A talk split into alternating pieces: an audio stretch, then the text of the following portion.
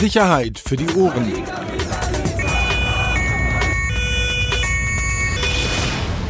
Der Podcast aus Berlin. Herzlich willkommen. Neue Folge Sicherheit für die Ohren. Grüße an alle, Grüße an dich, Axel. Schön, dass du da bist am Sonntag, verregneter Sonntag. Ähm, Dafür habe ich meinen Schäfchenpullover. Ja, ja, ist gut. Also, heute mal mit äh, bisschen, bisschen Live-Berichterstattung, bisschen Live-Ticker-mäßig. Und deswegen auch mit viel Vorsicht zu genießen. Ja, mit viel Vorsicht. Wir müssen das ganz klar sagen, vielleicht auch, wir haben das ja schon öfter mal versucht, den Leuten auch zu erklären, eben was bei Crime-Berichterstattung oder bei aktuellen Lagen immer auch so ein bisschen die Schwierigkeit ist. Das zeigt sich nämlich heute. Wir werden heute sprechen, ähm, auch recht kurz, weil wir einfach wirklich nicht viel haben viel, viel Konkretes ähm, über die Schießerei am Freitagabend in Berlin vorm Tempodrom, einem Veranstaltungsort, bei der ähm, eine Person verstorben ist, erschossen wurde, eine andere Person äh, noch in Lebensgefahr schwebt, drei andere wiederum noch verletzt wurden. Entschuldigung, das habe ich mich verschluckt. Und ja, das, vielleicht kann man das mal so einführend sagen es klingt so banal, aber Freitagabend äh, was passieren in der Stadt ist ja für so Berichterstatter, für Leute wie uns, die das dann verfolgen, ist ja Worst Case. Du hast Wochenende, du erreichst fast niemanden. Ganz, ganz schwierig. Fast also um Informationen zu bekommen. Genau, um Informationen zu bekommen, ist es wirklich äh, ja für die Berichterstattung immer so ein bisschen Worst Case Freitagabend. Ähm, und das haben wir auch gemerkt, glaube ich, beide seit Freitagabend, dass das ähm, schwierig ist. Aber nichtsdestotrotz, es gibt ein paar Dinge, über die wir sprechen wollen, die einfach, über die in der Szene gesprochen wird, über die im Milieu gesprochen wird, äh, wird äh, Gerüchte, die auch bei den Sicherheitsbehörden eine Rolle spielen.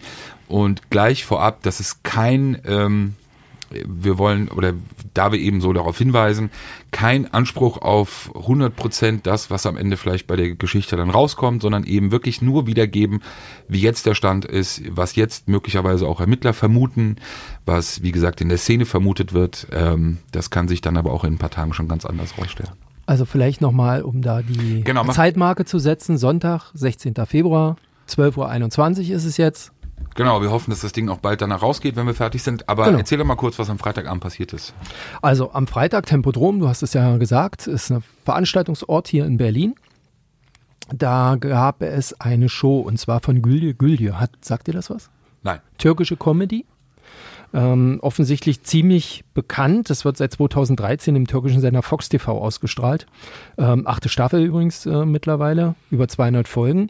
Und diese dieses Ensemble, diese 20-köpfige Schauspieltruppe, die geht mittlerweile auch mit einem Bühnenprogramm auf Tour. Und da wir hier in Berlin eine sehr, sehr große, also nicht nur in Berlin, aber in Berlin auch, eine große Community haben, eine große türkische Community, waren die natürlich hier und haben gespielt. Und dann äh, passiert es offensichtlich im Eingangsbereich gegen 22.50 Uhr, 23 Uhr. Da war der Vorhang noch nicht mal irgendwie äh, gefallen, da hat es draußen geknallt. Und äh, ja, dann gab es offensichtlich äh, einen Toten und mehrere Verletzte. Du hast es angesprochen. Der Kollege Nachtfloh, den wir ja auch schon mal hier im Podcast hatten, ähm, der Dirk, der war dann relativ schnell vor Ort. Das wuchs dann auch natürlich in Anbetracht der Masse, da sollen irgendwie 3000 Menschen gewesen sein, natürlich zu einem etwas größeren Polizeieinsatz ähm, auf.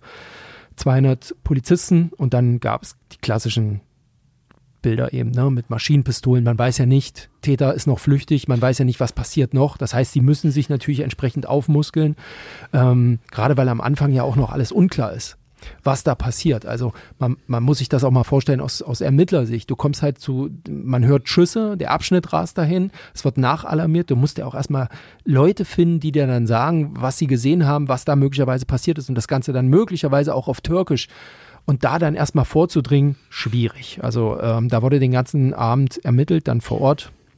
Sehr martialische Bilder. Insgesamt waren, glaube ich, äh, drei Einsatzhundertschaften der Polizei vor Ort.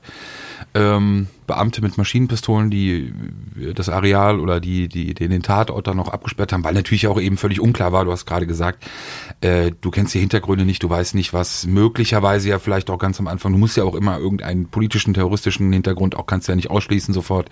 Also musst du natürlich auch entsprechend erstmal reagieren und aufgestellt sein. Ähm, auch, auch Spezialkräfte der Polizei waren recht schnell vor Ort, MEK war nicht in der Nähe. Also ist teilweise berichtet worden, dass das MIK sowieso in der Nähe gewesen sein soll. Das trifft offenbar nicht zu.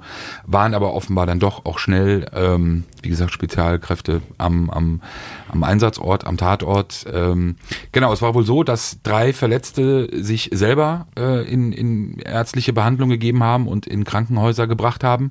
Einer Person war das eben nicht möglich, die so schwer verletzt war und einer anderen Person, die dann eben direkt am Tatort verstarb, sowieso nicht. Genau, Klinikum am Urban war zum Beispiel eins dieser Krankenhäuser und äh, die achte Mordkommission hat dann relativ schnell übernommen. Und die Staatsanwaltschaft eben. Ne? Und dann wissen wir ja immer ähm, relativ fix, die Staatsanwaltschaft ist die Herrin des Verfahrens. Das heißt, sie hat dann auch die Medienhoheit und dann gab es am, im Laufe de, des Tages dann mehrere Statements, auch auf Twitter.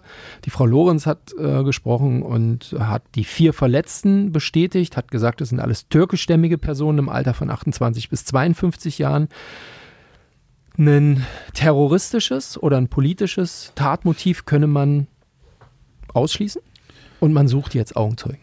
So, das, genau, Augenzeugen. das ist der Stand. Die Staatsanwaltschaft sagte dann, glaube ich, noch, äh, dass man äh, offenbar nach vier Personen suchen würde, wenn ich das äh, richtig mitbekommen habe. Also dass vier Schützen oder vier Personen, die sozusagen daran beteiligt gewesen sein sollen, gesucht werden. Also auch eine konkrete Zahl. Ähm und was wir wissen, es gab ähm, die Geschosshülsen, also es wurden ja vor Ort Projektile und Geschosshülse gefunden und die waren aus zwei Waffen. Mutmaßlich könnte man jetzt überlegen, der erste hat geschossen, der zweite hat sich gewehrt, zurückgeschossen oder man hat eben aus zwei Waffen auf die Opfer geschossen. Kann natürlich auch möglich sein. Richtig, genau. Wenn man so jetzt ein bisschen, da kommen wir jetzt dann in den, in den Bereich der, der, ähm, des, des Standes, den wir sozusagen dann bei vielen Telefonaten oder vielen Gesprächen versucht haben, so ein bisschen rauszufinden, würde ich äh, Stand jetzt sagen, vermutlich eher zwei Waffen auf derselben Seite. Ähm, da ist auch bei den Verletzten untereinander auf jeden Fall, also dass man davon ausgeht, dass, dass diese Personen zusammengehört haben, die verletzt wurden und eben nicht unterschiedlichen Gruppen auch angehört haben. Aber ähm, auch das kann sich natürlich noch ändern. Aber auf jeden Fall, und das ist, glaube ich, recht schnell klar geworden, ähm, gezielt also kein Zufall, die Person kein Zufall, auch die. Also nicht wahllos in die Menge. Genau, nicht wahllos in die Menge, weil ne? es ja eben auch schon äh, wohl einen Abfluss gab ähm, auch wenn die Veranstaltung nicht zu Ende war, aber soll es wohl auch schon eine größere Personengruppe gegeben haben, die die, die Veranstaltung verlassen hat. Also laut Polizei muss das auch gut funktioniert haben, ähm, also auch selbst nach den Schüssen. Also die reden davon, das sei alles sehr kontrolliert und ohne Panik abgelaufen und die Besucher wurden dann über die Hinterausgänge oder Seitenausgänge dann ähm, sozusagen rausgeführt, weil man nicht wusste, was da möglicherweise eben noch kommt. Aber offensichtlich war das dann vor Ort erstmal ruhig. Das war trotzdem eine Riesennummer, weil alle Leute natürlich wissen wollten, gucken wollten. Du weißt selber, dann liegt da irgendwo eine abgedeckte Leiche. Das, das, das sorgt immer für Aufsehen einfach.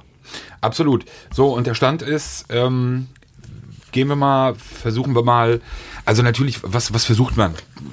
Herauszufinden? Man versucht natürlich herauszufinden, bei wem handelt es sich um den Toten, bei wem, äh, welche, welche Gruppierung ist das möglicherweise, welche Erkenntnisse gibt es zu dieser Person, gerade wenn man eben auch weiß, dass es kein, kein, keine zufällige Tat war, sondern offenbar eine geplante oder eine bewusste Tat war, also welchem möglicherweise kriminellen Milieu auch vielleicht diese Personen angehörig sind zu den Personen ähm, aus dem aus dem Schützenkreis ist ja ja stand jetzt wenig zu sagen, obwohl auch da, da kommen wir glaube ich gleich zu, ähm, auch da ein paar Spekulationen möglich sind oder auf jeden Fall jetzt zu machen sind, weil man diesen Hinweisen eben nachgeht.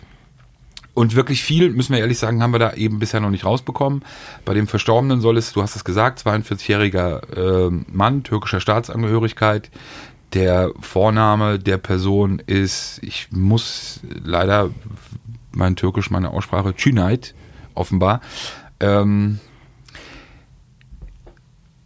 jetzt wird schwierig, ähm, aber auch in Ermittlerkreisen heißt es, ähm, dass der Verstorbene, dieser Cüneyt, ein, also wir reden von einem Mitglied einer türkisch-kurdischen Familie.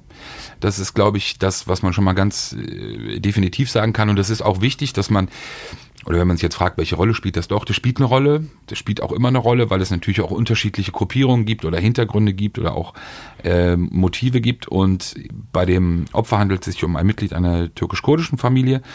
Und es heißt, äh, beziehungsweise Ermittler gehen dem Verdacht nach, ähm, dass er der Neffe eines sehr bekannten Mitgliedes oder sehr bekannten äh, Person aus der Türkei sein soll, beziehungsweise die in der Türkei eine wichtige Rolle in organisierten Kriminalität spielt.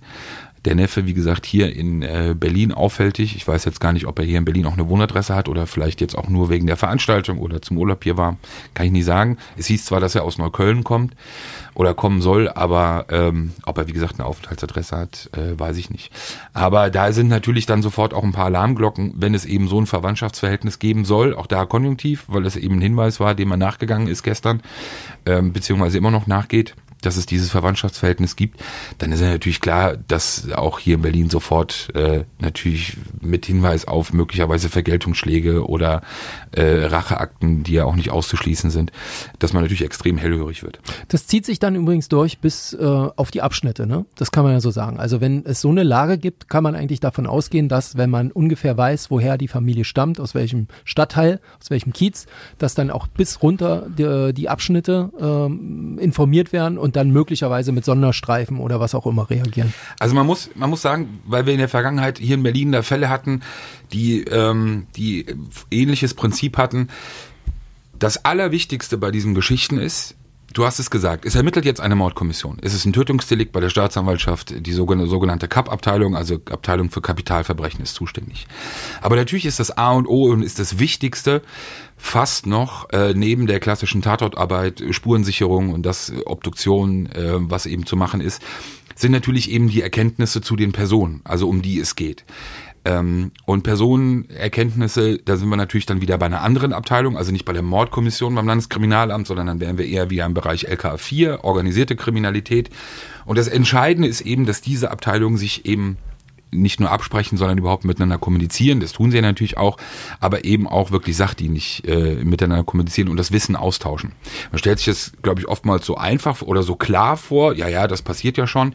Aber es gab in den letzten Jahren wirklich mitunter Fälle, wo man von außen betrachtet sich gefragt hat, also oder gesagt hat, das hätte mit Sicherheit auch besser laufen können. Wir haben damals den Fall gehabt, über den wir hier oft gesprochen haben, Wettbüromord Tahir Özbeck, ähm, der von, von Hells Angels, von den Hells Angels Mitgliedern, also von einem erschossen wurde, aber von mehreren in dem Café damals aufgesucht wurde, 2014.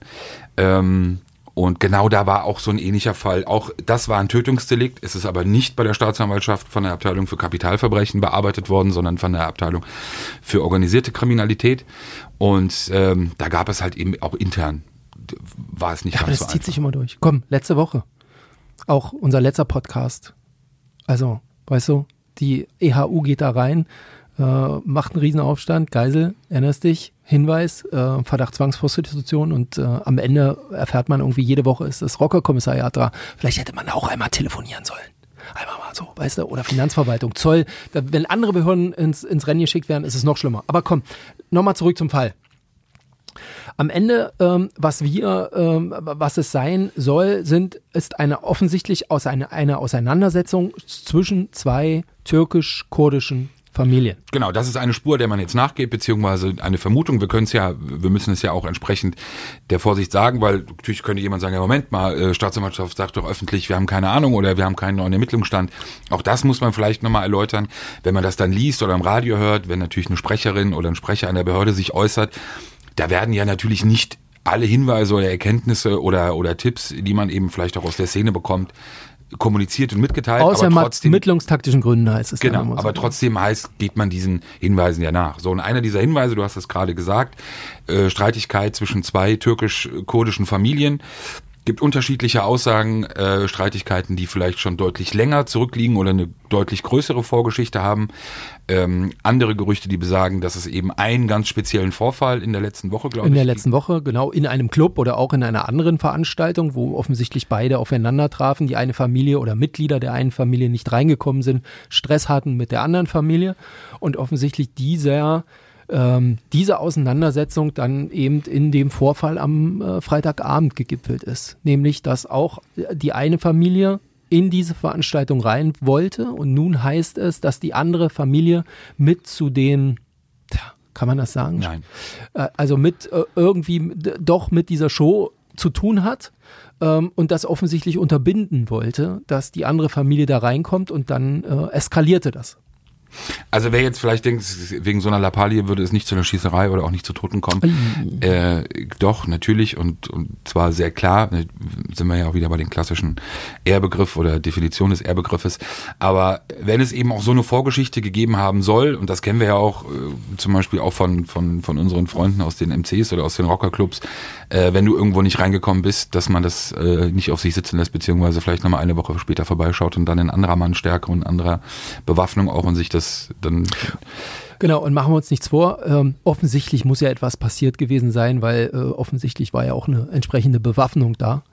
Ähm, also wenn ich zu einer Veranstaltung gehe, wo man mit, anderen 3000 Leuten öffentlich irgendwie, ich weiß nicht, wenn man da nicht weiß, dass da schon mal was los war, schleppe ich wahrscheinlich auch nicht eine Wumme mit mir rum. Genau, wobei auch da glaube ich ja Mittlerweile, gewisse, ja. gewisse Klientel ja äh, gehört es ja, wie man auch bei Instagram vor zwei Wochen sehen konnte. Bei manchen gehört es offenbar zur, zur Ausstattung, die, die Bewaffnung. Was wir vielleicht noch äh, sagen können, ist, ähm, wenn es äh, zutrifft, beziehungsweise wenn es wirklich so ist, dass es dieser, dass es um diesen Konflikt geht zwischen diesen beiden türkisch-kurdischen Familien, dass ähm, die eine Seite, also die andere Seite, die möglicherweise auf der Schützenseite steht, aus, aus dem Norden Berlins kommen soll, beziehungsweise kommt, das ist äh, verbrieft.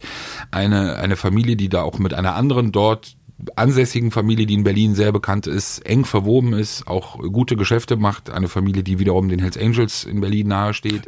Überhaupt sollen beide Familien relativ gut, äh, finanziell gut aufgestellt sein in dieser Stadt. Ne? Kann man das so sagen? Also offensichtlich Absolut. ja viele, viele ähm, Einkommensquellen, unter anderem viel Gastronomie. Auch. Absolut. Also und da wieder so dieser Bereich, das sind jetzt nicht so diese klassischen Namen, man kann ja fast immer schon denken, auch aufgrund der Berichterstattung, auch aufgrund unserer Berichterstattung, äh, ja, das kann ja da nur irgend so ein Großfamilie. Äh, Großfamilie XY, brauchen wir jetzt keinen Namen nennen, aber die allseits bekannten. Aber das ist ja natürlich auch ein Trugschluss, zu dem tragen wir ja auch, glaube ich, so ein bisschen bei, dass man ja fast den Eindruck erweckt, als ob es nur die gäbe in der Stadt und auch sonst niemanden. Aber natürlich auch in allen anderen Bereichen, ob es BTM-Handel ist, aber auch in der, ähm, in der Legalität natürlich Immobiliengeschäfte, Gastronomie, natürlich viele andere Familien auch noch unterwegs sind, beziehungsweise beziehungsweise man kann sie auch Clans nennen, finde ich, ähm, die eben auch sehr, sehr erfolgreich in ihrem äh, Bereich Geschäfte machen. Ohne großartig aufzufallen ohne großartig aufzufallen. Also zumindest nicht, was bei uns dann in irgendeiner Weise ankommt, so dass wir. Genau, ich habe eine der ersten Nachrichten gestern war, ähm, als ich versucht habe herauszufinden, bei wem es sich eben Nachrichten auf dein Handy. Ja, hm. äh, bei wem es sich um den Verstorbenen handelt, habe ich wirklich kam man die ganze Zeit nur die, ja, wirklich ein sehr bekannter, ein sehr sehr wichtige Person und ich habe so, ich dachte auch schon so, ja okay, also einen, den man halt kennt, kennt aus der Berichterstattung, aber nein, den ja. man nicht kennt aus Berichterstattung, sondern aber den man halt im Milieu kennt, den man auf der Straße kennt und den man in der Stadt kennt, in der sozusagen aber in dem in dem anderen in der anderen Welt. Es gibt ja dann eine politische Organisation mit durchaus einem militanten Arm, die ähm, ja sich mutmaßlich ja auch bei solchen Streitigkeiten dann immer reinhängt auch ne und äh, versucht ich will nicht sagen, den Ball flach zu halten, aber dann irgendwie als, als, als Regler auftritt und dann aushandelt, wer denn hier mit wem äh, wie zu verfahren ist, ja, was welche Familie denn der anderen Familie möglicherweise jetzt schuldig ist und so weiter. Ich bin gespannt, ob das hier in diesem Fall auch so sein wird oder PKK, meinst du jetzt? Ja. Ja. Nee, kann man ja sagen, ist ja, glaube ich, auch etwas eines der, was wirklich bei, das muss man immer wieder betonen, auch äh, damals ähm, es gibt so viele Geschichten, also einfach so, so ein Aspekt, der ja schon auch in unserer Arbeit völlig untergegangen ist. Also eine Organisation, um die wir uns ehrlich gesagt eigentlich in Berlin nicht mehr kümmern. Ich weiß nicht, weil ich das letzte Mal dazu recherchiert habe. Also wirklich auch bewusst. Der Name taucht sehr, sehr häufig auf. Es gibt, könnte jetzt, was wir jetzt in dem Fall nicht können, aber so zwei, drei Personen, von denen man äh, weiß, ähm, dass es da eine ganz, ganz große Nähe gibt, die in Berlin einen unglaublichen Einfluss haben. Also in der Legalität durch ihre Geschäfte, durch wirklich teilweise Monopolstellung in manchen Bereichen, aber auch sozusagen auf der anderen Seite äh, der Geschäftswelt, die somit die höchst angesehenen, ich will sie jetzt gar nicht Friedensrichter nennen, aber Schlichter oder wie auch immer sie sich selber nennen, die teilweise wirklich für 50.000 Euro Honorar ähm, wie du es gerade beschrieben hast, eben dann in entsprechenden Streitsituationen auch schlichten und diejenigen sind, die versuchen, ähm, sozusagen diese Familien auch wieder zusammenzubringen oder den Streit zu lösen. Und das alles geräuschlos. Ne? Das muss Alles man, geräuschlos. Alles geräuschlos. Also wie oft, wann sind wir, also wenn nicht öfter mal eine Anklage vom Kammergericht reinflattert, wo drin steht, die Berliner LKA hat einen von der PKK mutmaßlich äh, auffliegen lassen, der Gelder eingetrieben haben soll, um damit Waffen zu beschaffen, irgendwie sowas, werden wir so wenig mitbekommen. Und Fakt ist aber, diese Organisation ist da, die ist sehr, sehr stark hier bei den kurdischen äh, Berlinern verwurzelt. Ähm, das hört man immer wieder, man stößt auch immer wieder drauf, aber ähm, so, dass wir jetzt da, du gibst ja völlig recht, wann haben wir das letzte Mal eine größere Geschichte drüber gemacht, ne? Ja, selten. absolut.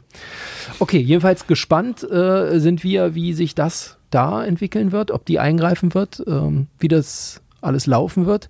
Was glaubst du, Täter mittlerweile abgesetzt? Türkei äh, liegt ja immer nahe, erinnert mich so ein bisschen an Nidal, Hinrichtung äh, und dann abhauen, Tempelhofer Ja, Damm, also alles Schönefeld und dann Alles Weiß andere wäre jetzt äh, überraschend. Also es wäre ja wirklich, jetzt weißt du natürlich nicht, wie am Freitag wirklich genau die Situation war, ob möglicherweise die Schützen noch äh, die Sorge haben, dass sie wirklich direkt möglicherweise am Freitag identifiziert werden konnten. Ich glaube, es gab gestern ähm, irgendwo eine Meldung, dass man prüft, ob eine Festnahme in der Nähe von Frankfurt oder äh, damit zusammenhängt. Das konnte meines Wissens nach nicht bestätigt werden, beziehungsweise gab es auch keine Info mehr zu.